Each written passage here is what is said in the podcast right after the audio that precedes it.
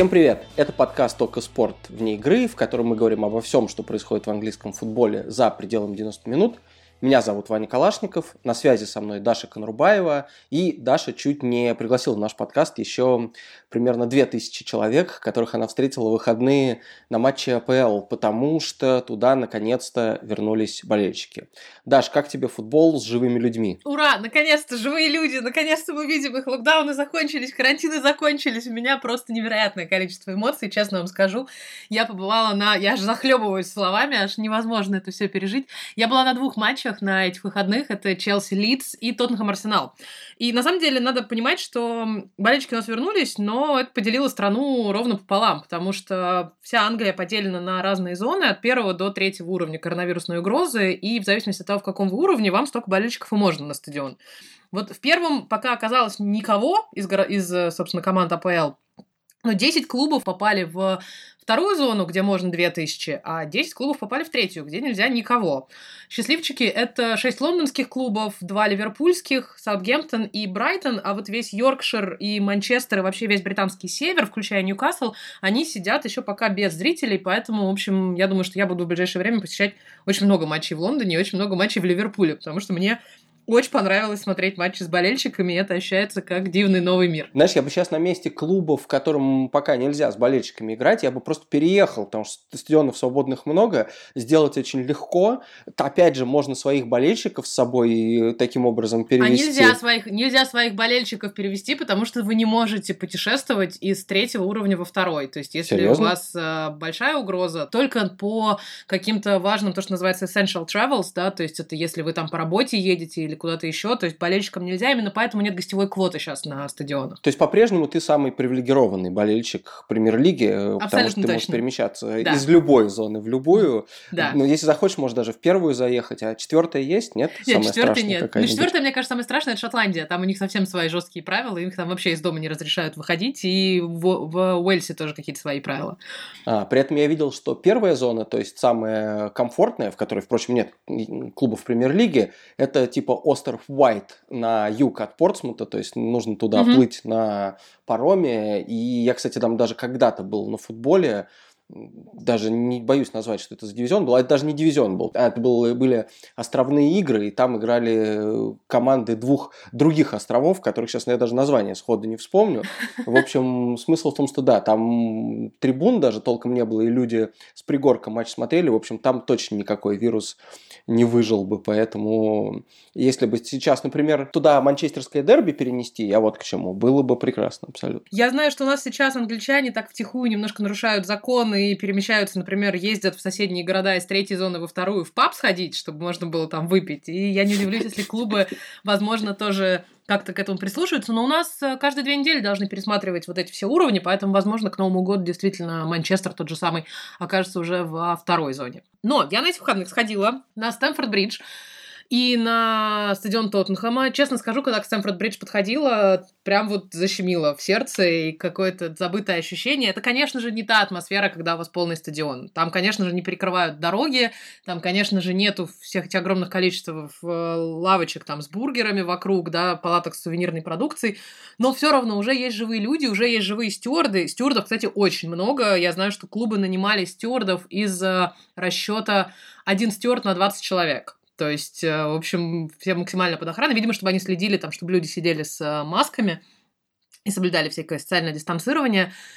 Эм, по факту на трибунах оказывается меньше двух тысяч, потому что, естественно, какое-то число от этого количества, оно отдается корпоративным партнерам, всяким VIP-секторам, э, и как-то клубы пытаются на этом заработать и раздать там 20% билетов по чуть более высокой цене. Но действительно, те даже несколько сотен, которые на трибунах есть, это уже невероятная радость. И вот на Стэнфорд-Бридж, когда вратари вышли разминаться, перед матчем, то им там пару десятков человек также зашелестели аплодисментами, и у меня прям, правда, слезы подступили к горлу, и это удивительный, дивный новый мир. Мне кажется, что когда у нас вернется все больше и больше народу, это каждый, каждая новая волна будет просто новым восторгом. Слушай, мне смешно, что тоже один из самых трогательных для меня моментов был связан тоже с вратарем. У английских болельщиков э, есть традиция, что когда вратарь чужой команды выбивает мяч от ворот, угу. они ему кричат, в общем, оскорбление, которое я не буду, не буду здесь цитировать, но это, в общем, такое они... Что плохой ты вратарь, в общем, они ему кричат.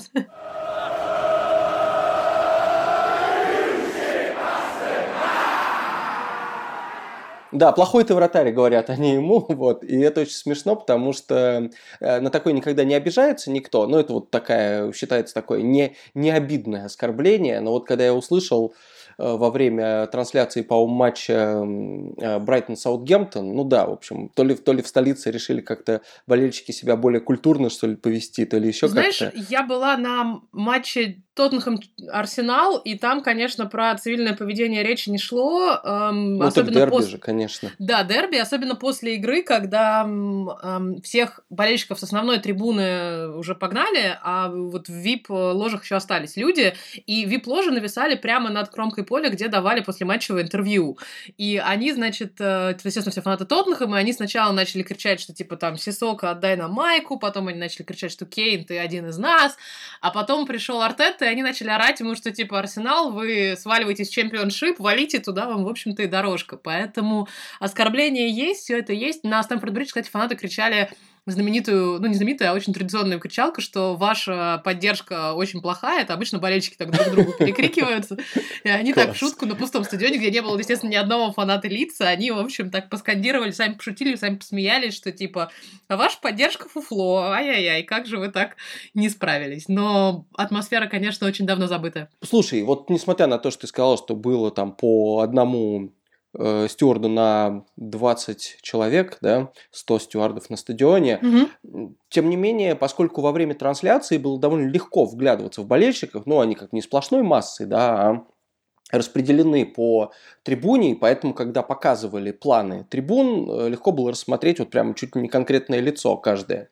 И многие, конечно, ну, пели, пели они не сквозь маску, а снимали их. Вот ты успела заметить вот какое-то взаимодействие? Было такое, что стюарды действительно бегали и говорили там, сядьте на место, потому что вроде даже при двух тысячах сто... смотреть матч стоя все равно запрещали. Был вот этот постоянный обмен какими-то там репликами, инструкциями между тем, кто следит за порядком, и те, кто пришел, в общем, болеть и нарушать его? С точки зрения стюардов нет, потому что они э, стояли на... Ну, как ты, если ты помнишь, что на английских стадионах они же не стоят прямо и не контролируют толпу во время матча. Они выходят там в перерыве, они выходят после матча, чтобы там никакого не было, э, не было прорывов на поле, ничего такого. Поэтому вот чтобы, чтобы стюарды прям подходили и прицельно говорили, там, оденьте маску, такого не было. Хотя к журналистам они подходили ходили во время всех этих карантинных футболов, и жестко на нас ругались, если мы без маски сидели. Но было объявление по стадиону на Стэнфорд Бридж, где-то в середине первого тайма очень жестко диктор объявил, причем таким суровым голосом, что сядьте, пожалуйста, потому что если вы будете нарушать установленные порядки, нас сейчас опять тоже обратно забанят, нас опять никуда никого не пустят, поэтому, пожалуйста, э, сидите тихо, не стойте и не прыгайте, не пойте и не пляшите, да. Но все равно все, конечно же, вставали, потому что он объявил это, а буквально через три минуты Оливье Жиру забил гол, и там, конечно, уже никого невозможно было остановить. Ну а на Тоттенхэме, по-моему, они так стояли все, весь матч, поэтому там даже никаких таких проблем не было. Слушай, я хотел вкратце рассказать о том, как вообще эти люди оказались на стадионе. То есть вот эти 2000 болельщиков, понятно, что у каждого клуба намного больше болельщиков, а сейчас после такого перерыва, я думаю, если бы у каждого клуба премьер-лиги был 100-тысячный стадион, даже у Бернли, они бы их заполнили вообще без проблем, без малейших. Но, тем не менее, это сделать невозможно, поэтому среди э, обладателей сезонных абонементов, как правило, проводятся лотереи, то есть случайным образом назначаются вот эти 2000 болельщиков, подписчиков, потом с каждым связываются, вернее, отправляют ему ссылку на, как, на выкуп билета, если кто-то от этого отказывается, она переходит к следующему болельщику, то есть, чтобы точно использовать все эти, всю эту квоту из 2000, ну, минус тех, кто в вип-ложе отправится. И ради справедливости эти болельщики потом э, на следующий матч э, претендовать уже не могут. То есть они случайно в лотерею не попадут. Сходили один раз, теперь, значит, уступайте другим. Вот удивительно, что был какой-то человек, который умудрился фанат Арсенала, он, во-первых, сначала попал на матч э, с Венским Рапидом в Лиге Европы, куда продавали билеты э, просто вот кто первым пришел, ну, потому что они не ждали Ничего там. себе. Да, да, да. То есть там нужно было расхватать, успеть расхватать 2000 билетов. В принципе, это сделали. То есть так, так плохо у Арсенала идут дела, что они прям надеются, что даже 2000 человек не наберутся? Не знаю, может, они хотели подстраховаться. Естественно, там набралось 2000 человек. А потом один из людей, который сходил на Арсенал э, с Венским Рапидом, он каким-то образом, подозреваю, что каким-то очень хитрым и не вполне легальным, а может быть и легальным, но, скажем так, нелегальным с точки зрения болельческой морали, он попал на матч Тоттенхэм-Арсенал. Ой. В качестве болельщика Тоттенхэма. У него либо откуда-то оказался сезонный абонемент, либо он, может, воспользовался чем- чем-то другим и пошел не под своим именем. Не знаю, как это было, но Смысл в том, что перед матчем он э, постил в Твиттер фоточки о том, как он там сидит в ресторане Тоттенхэма и предчувствует, значит, как он будет один-единственный радоваться, но Естественно, этого не произошло, и человек остался слегка разочарованным. Хорошо, хорошо на самом деле, что его по ходу матча не вычислили. Мне кажется, что человек должен остаться очень радостным тем, что он остался жив, потому что и такому результату матча Арсенала, потому что, учитывая вот жесткость всех этих норм и все это ограниченное количество билетов, если бы Арсенал забил, э, хотя, мне кажется, это такое же воображение в, разыгралось в, нынешних, э, в нынешнем сезоне, чтобы Арсенал-то забил кому-то и что-то. Так вот, и если бы он начал радоваться, и если бы на стадионе болельщики Тоттенхэма увидели, что тут враг, который как-то прорвался еще и по чужим этим билетам, мне кажется, его скинули бы с крыши стадиона Тоттенхэма даже без той тарзанки, которую они обещают ввести следующей весной, а просто, в общем, выкинули бы оттуда, и на этом вся его история боления закончилась. Да, вполне может быть. Слушай, а еще мне очень понравилось из э, вот этих правил попадания на стадион э, то, что сделал Вест Хэм. Он не только запретил болельщикам из э, другой зоны приезжать на матчи Вест Хэма и как ты рассказывал, что даже если этот болельщик живет сам не в Лондоне, а где-нибудь там на севере, ну, не повезло ему, да, пришлось уехать из Лондона, и он хочет на матч Вестхэма, даже с сезонным абонементом, даже если он выиграл в лотерею, его все равно на футбол не пустят. Но самое смешное, что Вестхэм запретил приходить на свой великолепный, э, так сказать, отличающийся особой уникальной атмосферой Олимпийский стадион. Ну, я думаю, все понимают иронию, да, там, в общем, из 60 тысяч болельщиков довольно скучно. А, так вот, он запретил туда приезжать фанатам из-за границы. То есть я вот себе представил, ты представляешь, человек, который болеет за Вестхэм, он оказался где-то за территорией Великобритании. Он приезжает в Великобританию, сидит сколько там дней в карантине сейчас можно? 14. 14 дней. 14, то есть даже еще не 5, да, по-моему, сейчас там 5 собираются будет после, во второй половине декабря, да, должны вести, что 5 тем дней более, сидите, а потом более. делаете тест. То есть любовь к Вестхэму такова, что он две недели отсиживает в карантине, и потом после этого собирается, выигрывает, значит, в лотерею и идет на матч, и Вестхэм ему говорит, извините, мы вас не пустим никак. Вот это, конечно, самомнение Вестхэма, что кто-то пойдет на, на такое, оно меня искренне поразило. Расскажи э, о том, как отличалась с звуковой точки зрения вот матч э, Челси от матча Тоттенхэма, потому что мне даже э, через экран монитора, через динамики было слышно, что что-то по-разному устроено, и вроде как я заметил, что болельщики на матче Тоттенхэм размещались как будто бы на одной трибуне, только а на Челси на нескольких. Это так? Да, Челси рассадил всех по... Болельщики сидели на нижнем ярусе центральной трибуны и немножко за воротами, э, ну, чтобы как-то вот эти полторы тысячи поместилось.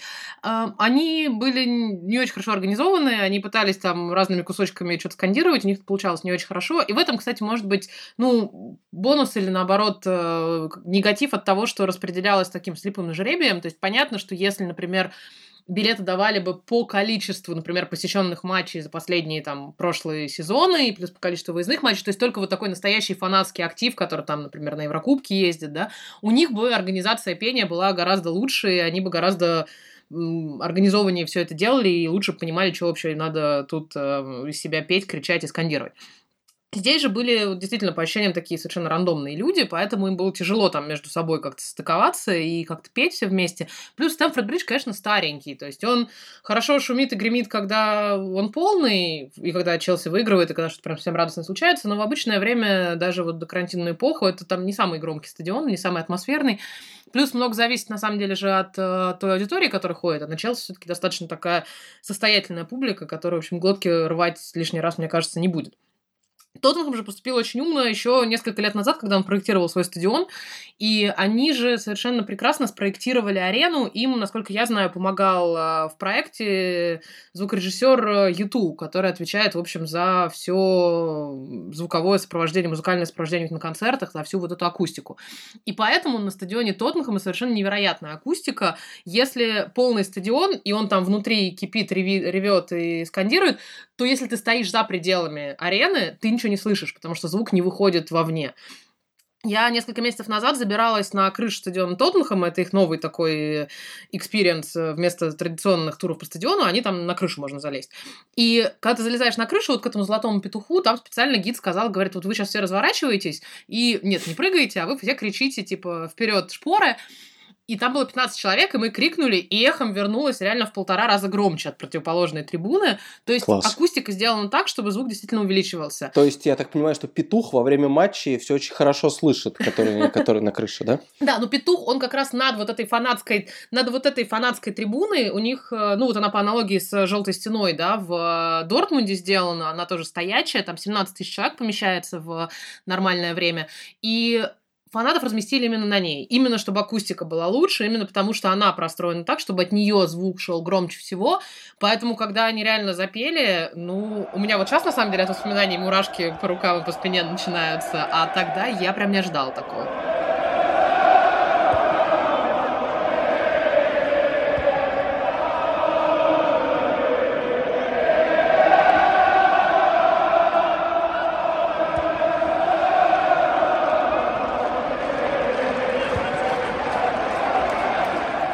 Это было очень круто, поэтому всем на будущее будете строить новые стадионы на случай пандемии. Пожалуйста, простройте так, чтобы, в общем, акустика у вас была круче, чем на каких-то старых аренах. Поэтому всем звукорежиссерам YouTube и кто им помогал, в общем, во всех этих проектах, большой-большой респект. И на Тоттенхэм, мне кажется, я сейчас буду с удовольствием ходить. Но не только потому, что они лидируют турнирной таблице, а еще потому, что у них на стадионе прям футбол смотрится как э, настоящий. Здорово, потому что мне тоже понравилось, как звучит, э, например, Энфилд во время матча Ливерпуля с Волками. Просто болельщики Ливерпуля, мне кажется, абсолютно все умеют петь, вне зависимости от того, сезонный у них абонемент, не сезонные у них абонементы. Просто без этого нельзя стать болельщиком Ливерпуля.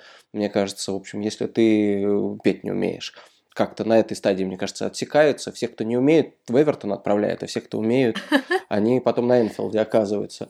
А, вот, а, но мне искренне было смешно, когда я смотрел матч Брайтон-Саутгемптон, и не из-за футбола, который они показывали, потому что футбол, кстати, довольно хороший был, вообще приятное впечатление на понедельника вечером, но люди на стадионе Брайтона, то ли их как-то рассадили слишком далеко друг от друга, то ли самые вот энтузиасты и болельщики поющие оказались, э, их оказалось там всего, там, не знаю, может быть, пять человек, то ли еще что-то. Стадион же Брайтон тоже довольно-таки новый, его в 2011 или 2010 открыли, и он такой, выглядит он очень современно, уж не знаю, что там с акустикой при полных трибунах, э, вроде бы все нормально, но во время этого матча звучало просто как, как матч на сельском стадионе. То есть э, вот мы в одном из первых подкастов, э, помнишь, говорили про то, что они кричат «Seagulls» да. и имитируют крик чайки. Вот в этот раз они действительно кричали как чайки. То есть, знаешь, такой одинокий выкрик где-то в углу стадиона, с другого конца доносится какая-то попытка, значит, запеть фанатскую песню, и потом все это тонет, гаснет и обрывается. Вот это, честно говоря, мне я подумал, что, может быть, на этот матч болельщиков и не надо было возвращать. Давай, раз уж мы, раз уж ты выдала э, энное количество комплиментов Тоттенхэму за стадион и за лидерство премьер-лиги, поговорим о том, как у них э, с Арсеналом прошел матч. Э, Все-таки это дерби было, хоть и без гостевых болельщиков. Ну и, в общем, они довольно уверенно с Арсеналом разобрались. Э, как тебе э, реакция Мауриньо и игроков на этот раз? Я так понимаю, что ты опять была свидетельницей какого-то довольно забавного эпизода с его участием. Мауриньо очень кайфует от того, что происходит. Ну, во-первых, он на первом строчке в турнирной таблице, и это он считает, что это по-настоящему его место, поэтому он чувствует себя просто как король в такой ситуации. Во-вторых, ему очень нужны были зрители. Ну, то есть, мне кажется, вот этот человек, который заряжается на полную, я видела его на прошлой неделе на матче Челси-Тоттенхэм, когда он, понятное дело, что это там был принципиальный матч для него в силу всей этой истории, но он большую часть игры провел действительно там, сидя на скамейке, закинув ноги на рекламный борт и как-то так вальяжно посматривая, как, знаешь, как мы с дивана иногда посмотрим какой-нибудь матч, типа действительно там Брайтона, Саутгемптона.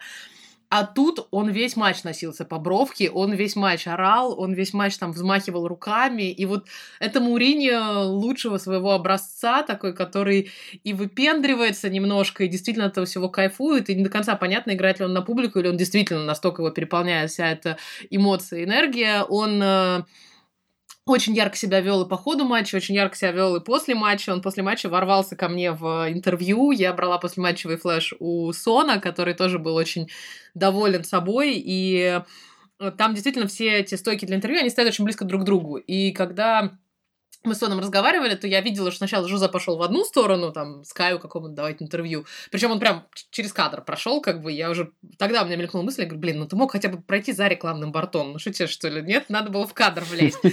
А на обратном пути он прям влез, и он, э, значит, э, там так приобнял Сона, который рассказывал мне, точнее, он слушал в этот момент мой вопрос, и он приобнял Сона, и он ему, значит, типа, на ухо, сначала он на ухо ему так, типа, отстойный ты гол забил, а потом специально наклонился еще к микрофону и повторил, да-да, типа, отстойный гол. Это щит гол. Щит гол. Отстойный гол. Отстойный гол, говорит и... Жозе Мурини. И ушел. В общем, король абсолютный. И мне кажется, Джозеф такой естественный в своей среде обитания. И, блин, я очень не хочу отдавать свою коробку Сидра, которую я проспорю, но если Жозе выиграет чемпионат в этом году, но мне кажется, что я даже не скажу ничего против этого.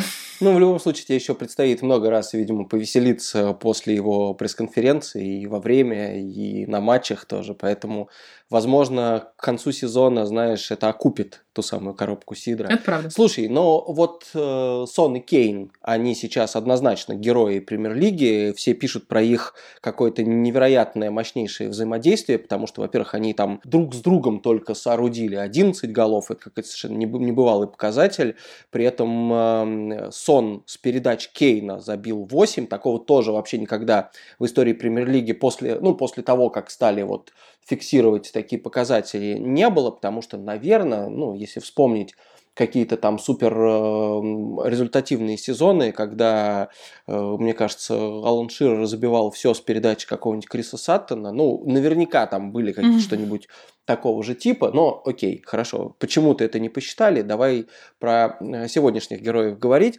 И помимо их чудесного взаимодействия, мне вот, честно говоря, интересно, превращается ли сон в такую... Ну, он всегда не был как будто такой полноценной звездой премьер-лиги. То есть, мне кажется, назови топ-5 игроков премьер-лиги, и Сона бы все оставили за рамками. А между тем, угу. там, на родине понятно, что он вообще абсолютно самая главная звезда, и он, оказывается, с его портретом уже делают э, доширак, и вот это вот все быстро растворимый рамен.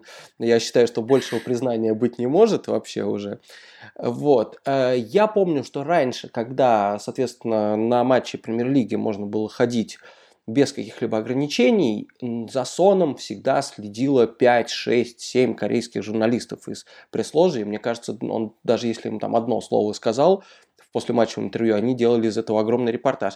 Вот сейчас они остались, или они попали, условно говоря, остались только BBC, Guardian и ты, а корейцы уже, корейцы уже на стадион не ходят. Никогда я не была так близка к Guardian и BBC. Um, мне кажется, что и сейчас, конечно же, нет, потому что ну, я, по крайней мере, не видела. Я вот хотя была на нескольких матчах Тоттенхэма в этом сезоне, и я не видела именно бродкастеров э, корейских. Возможно, есть какие-то пишущие ребята, но они сидят отдельно от нас, просто на стадионах, и мы с ними так близко не соприкасаемся.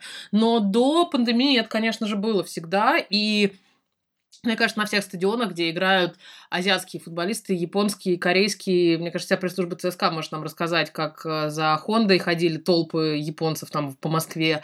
Мне кажется, он становится, вот, может быть, в отсутствии как раз-таки, да, своих э, соотечественников, такой непосредственной близости и в отсутствии какого-то прям, ну, большого потока, например, корейских э, туристов, да, потому что раньше всегда на матчах Тоттенхэма это всегда были там люди из Кореи с футболками, там, с плакатами в, в иероглифах. А сейчас, так как этого нету, он становится гораздо более интернациональной звездой. И действительно, может быть, за счет того, что у него все так хорошо идет в этом году, за счет их этой пары с Кейном, он может стать именно не только вот таким локальным героем в Азии, но и полноценным действительно войти, ну, не в топ-5, но, может быть, в топ-10 главных игроков премьер-лиги, почему бы нет. Потому что здесь, конечно же, гораздо больше любят там э, доморощенных своих ребят, но Сон тоже. Плюс он начал э, достаточно хорошо говорить по-английски. Я не знаю, насколько у него это всегда было или не было проблемой, но вот я несколько раз подряд брала у него интервью, и он очень понятно изъясняется. Единственное, что на него очень эмоции, конечно, влияют, э, потому что если он расстроен, если Тоттенхэм проигрывает, он прям, ему очень тяжело подбирать слова, и прям видно, что ему ну, сложно не потому, что он как бы не знает, что сказать, а потому что вот ему тяжело подобрать какие-то правильные формулировки. А вот в воскресенье мы с ним общались, Я когда спросила, насколько вы рады после такого, что там первое место таблицы, там опять ваши голы, и все прекрасно замечательно, победа в дерби. И он 15 раз повторил слово happy, а потом сказал, говорит, знаете, мне очень жаль, что я не могу найти синоним, но я правда не могу по-другому описать, как я себя чувствую. Ну, я надеюсь, вы меня поймете и простите мне такой скудный лексикон. Вот, так что за Сона я очень рада, и я, в общем, если он станет там лучшим бомбардиром, он есть у меня в фэнтези просто, поэтому я всегда очень радуюсь, когда он забивает и когда он что-то полезное э, делает. Да, ну правильно. Я думаю, что фэнтези сейчас он есть абсолютно у всех. Э, думаю, что у, у Кейна в команде точно уже должен быть. Единственное, что у меня есть претензии к Кейну на самом деле. То, как он себя ведет, это начало на этой неделе широко обсуждаться во всех даже британских медиа. Наверняка все видели эти моменты, когда он там пытается выпросить пенальти или штрафной, он там подсаживается под игроков, которые борются за верховой матч, и как-то так рискует их уже не первый, не второй раз там поломать всем спины.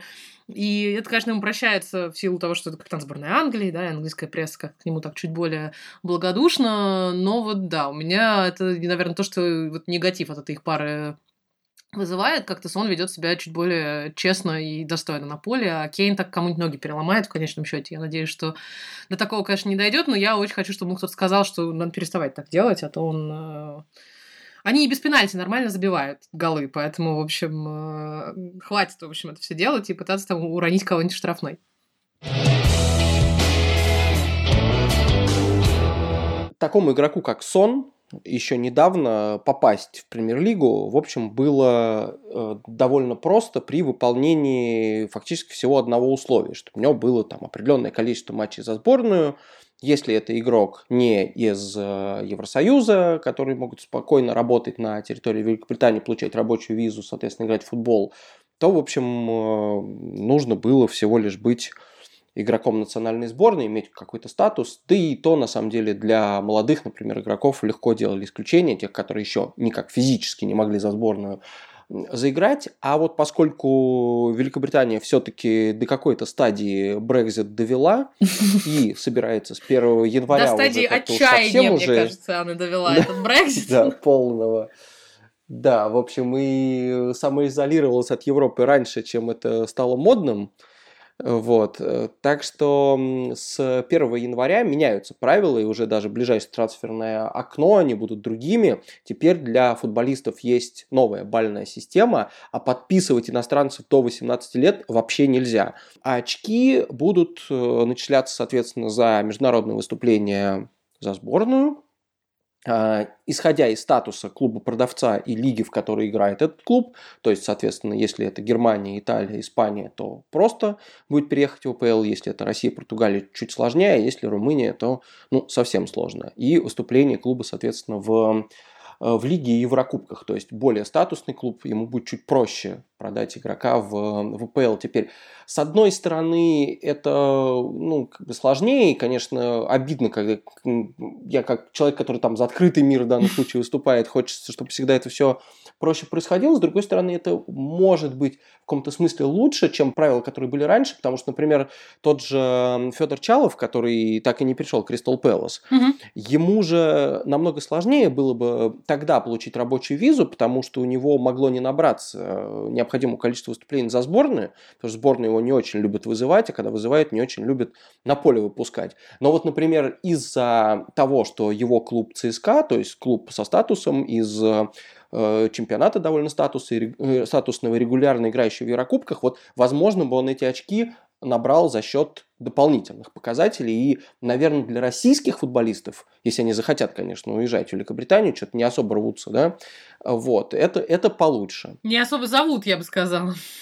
Вот, ну да, наверное, когда узнают, какие зарплаты, они, э, да, перестают их звать. Слушай, мне кажется, здесь, э, ну, это всегда палка о двух концах, любое миграционное законодательство, оно по кому-то бьет, а кому-то, наоборот, делает поблажки, и если система бальная станет там, может быть, чуть более уравноправит всех остальных, то есть уравноправит в первую очередь, там, например, клубы со сборными, да, и не замкнет всю эту систему на, только на матчах сборных, это будет э, правильно и хорошо. Но, с другой стороны, слушайте, попасть в Великобританию тяжело любому человеку, не то что не только футболисту, но и, в принципе, любому простому смертному, даже если вы, в общем, айтишник или финансист, а уж совсем другие люди должны быть, да, ну, где-то там достаточно высоко в своей профессиональной квалификации, Так что просто теперь, возможно, футболистов уравняют со всеми теми остальными людьми, которые тоже визы получали по всем этим э, бал- бальным системам. Ваня, а ты же тоже получал именно по баллам, когда переезжал в Британию уже сколько? 8-9 лет назад? Почти уже 10, собственно, в начале 2011 -го. То есть я на самом деле злоупотребил и воспользовался недостатком этой системы, как, э, возможно, и некоторые футболисты до, до, до меня и после меня. Э, дело в том, что тогда суть этого миграционного законодательства была в том, что нужно было набрать некоторые баллы за, на основании своей квалификации, то есть э, высшего образования, работы, и зарплаты в том числе. И для России был введен некий коэффициент зарплаты, ну, потому что понятно, что зарплаты в, в России и Великобритании не одинаковые, но чтобы представить, например, какой-то эквивалент, для России был придуман коэффициент, по-моему, там 3 тогда он был или что-то в этом роде. И Россия почему-то, поскольку, видимо, ну, как бы взяли Россию в целом и решили придумать для нее какой-то средний показатель, что не очень правильно, учитывая, насколько сильно, например, отличаются зарплаты в Москве, там, других крупных городах и, и, и где-нибудь в райцентрах э, за Уралом, например, вот, этот коэффициент иногда был абсолютно не, э, ну, не соответствующим реальности. И, условно говоря, э, моя московская зарплата, умноженная на 3, Э, позволило мне сделать вид. В глазах Великобритании я стал суперценным специалистом, понимаешь, на уровне какого-нибудь там э, зама Гарри Линнекера. То есть, условно говоря, если верить их бальной системе, то я со своей квалификацией мог переезжать и тут же, в общем, ехать уже в студию BBC, садиться там и готовиться к эфиру на Match of the Day. Вот. И это, конечно, было не очень адекватно, поэтому это правило быстро убрали, а сейчас уже более логичное ввели, когда имеет значение не какая у тебя зарплата была там, где, откуда ты приезжаешь, а какая у тебя зарплата будет там, куда ты едешь. То есть имеет значение, сколько тебе денег, например, предлагают угу. в Великобритании, когда выдают эту рабочую визу. Поэтому, на самом деле, возможно, при том, что я Brexit ни в коей степени не поддерживаю, но вот конкретно это решение ну, раз уже это факт, да, сложившийся, хотя я надеюсь, что это настолько все шатко, что может в любой момент рухнуть обратно, было бы, было бы клево. Вот, но тем не менее, похоже, что вот именно эта история с новыми правилами, она, ну, наверное, чуть более логичная, и на самом деле для футболистов, возможно, тоже чуть более правильная, особенно учитывая, что не все игроки, которых в 16 лет перевозили в премьер-лигу, в общем-то, построили нормальную карьеру. И там, не знаю, вот недавно совсем было большое интервью Никса, Никласа Бентнера, где он, ну, согласись, это же комическая фигура, да, такая, скорее, наверное, для всех нас. Это абсолютно точно, да. При этом, наверное, если бы он начинал не с 15 лет э, и не получил в 16 свой первый контракт, то есть он, по-моему, там получал в первые, пока он был несовершеннолетнему получал какие-то там типа 200 фунтов в неделю, ну просто на жизнь, да, а потом первый профессиональный контракт сразу подписал на 100 тысяч угу. вот, в месяц, то, конечно, с этого момента у него абсолютно сорвало крышу и карьера, в общем, осложнилась тем, что можно было в любой момент э, тусоваться в любом клубе Лондона, в общем, гонять на тачках и делать все то, что делал Бентнер. Эта история про молодых футболистов, э, мне кажется, она глобальная. Мы сейчас рискуем уйти в какие-то философские рассуждения, да, о том, что независимо от того, откуда вы приехали, через, через сколько визовых э, препятствий вы прошли, все равно есть большой потенциал, что если вас вам в 16 лет кладут контракт на 100 тысяч в неделю, там, в месяц, во сколько угодно, в любой валюте при этом, то вам голову-то может подснести. Поэтому я глобально за открытый мир, за открытую конкуренцию, и тем более, что есть хорошие европейские лиги, есть хорошие европейские именно системы, которые в первую очередь, там, той же, там, типа той же самой Бельгии, Голландии, да, которые ориентируются именно на воспитания футболистов. И мне кажется, чем больше английских э, молодых футболистов будут конкурировать с э, ребятами там, с континента, тем лучше это будет. Ну, а если какие-то новые правила позволят действительно Феде Чалову или кому еще угодно приехать в Англию, слушайте, я только рада, давайте уже скорее. Насколько мне нравится интервьюировать Сона, но по-русски тоже хочется с кем-то поговорить после матчей. Ну, главное, что у тебя будет эксклюзивный контент, потому что потом ты можешь, э, да, одновременно еще и рассказывать всем остальным бродкастерам, о чем же вы только что говорили, потому что они не поймут этого. Это правда. Я помню, у меня был прекрасный опыт, э, когда Роман Павлюченко играл в Тоттенхэме, и они играли с Рубином, по-моему. Рубин приезжал, соответственно, и он раздав примерно 5 или 6 интервью российским изданиям. Потом в какой-то момент пресс-таше Тоттенхэма понял, что вот сейчас он довольный и нужно, в общем, использовать этот момент – и он попросил меня перевести интервью, э, соответственно, Павлюченко с русского на английский, и таким образом сказал, что он мне впервые за все это время они у него взяли интервью на камеру, хотя, несмотря на то, что это был пресс-атташе клуба, и он мог, в общем, заставить его разговаривать в любой момент, но он отказывался. Я чувствую свою важность, когда российские клубы приезжают сюда играть в Еврокубках, ну или клубы из постсоветского пространства. Я была на матче Лиги Европы Лестер э, против Зари, и там, естественно, Заря приехала со своими украинскими фамилиями, и я сидела на матче рядом с комментаторами и рядом с репортерами с радио, и когда они пытались это все выговорить, они просто, у них были чудовищные страдания на лице. Я им сказала сразу, я говорю, я русская, если вы хотите, я вам там могу прописать там ударение, еще что-то. Они говорят, ой, это так помогло бы, но мы имена точно не запомним. Фамилии еще да, а вот имена вообще без шансов. На что я всегда, ну, что я сразу им сказала, я говорю, слушайте, Мария Шарапова всю свою карьеру провела с неправильным произношением фамилии в англоязычных странах, потому что она всегда была Шарапова. Поэтому я думаю, что какие-нибудь э, левые защитники украинской зари точно переживут, если вы как-то неправильно его назовете делаете. Так что так что да, но свою, свою ценность хочется поднять, конечно, здесь, и она поднимется только присутствием каких-то тоже русских футболистов в АПЛ. Приезжайте все, давайте, Брекзит э, наконец-то сыграл русским на руку таким образом и новыми миграционными правилами. Отлично. А, это был подкаст «Не игры». Слушайте нас каждую неделю на всех платформах. Готовьтесь к тому, что мы, возможно, будем э, выходить не всегда в среду, как обычно, а из-за того, что среди недели будут играться туры АПЛ, мы можем э, иногда выходить то во вторник, то, то в четверг. В общем, постараемся как, каким-то образом об этом рассказывать и сделать так, чтобы вообще все матчи, особенно все важные матчи, попали в сферу нашего внимания и обсуждения. А пока подписывайтесь ставьте оценки, ставьте лайки, слушайте нас на YouTube, канал Око Спорт, в Телеграме Око Спорт и вообще везде, где вы слушаете подкасты. А главное, смотрите футбол на Око Спорт по годовой подписке или по акции 7 дней за 1 рубль для новых пользователей. А здесь были Ваня Калашников, Даша Конурбаева. Пока. Ура, фанаты вернулись. Всем пока.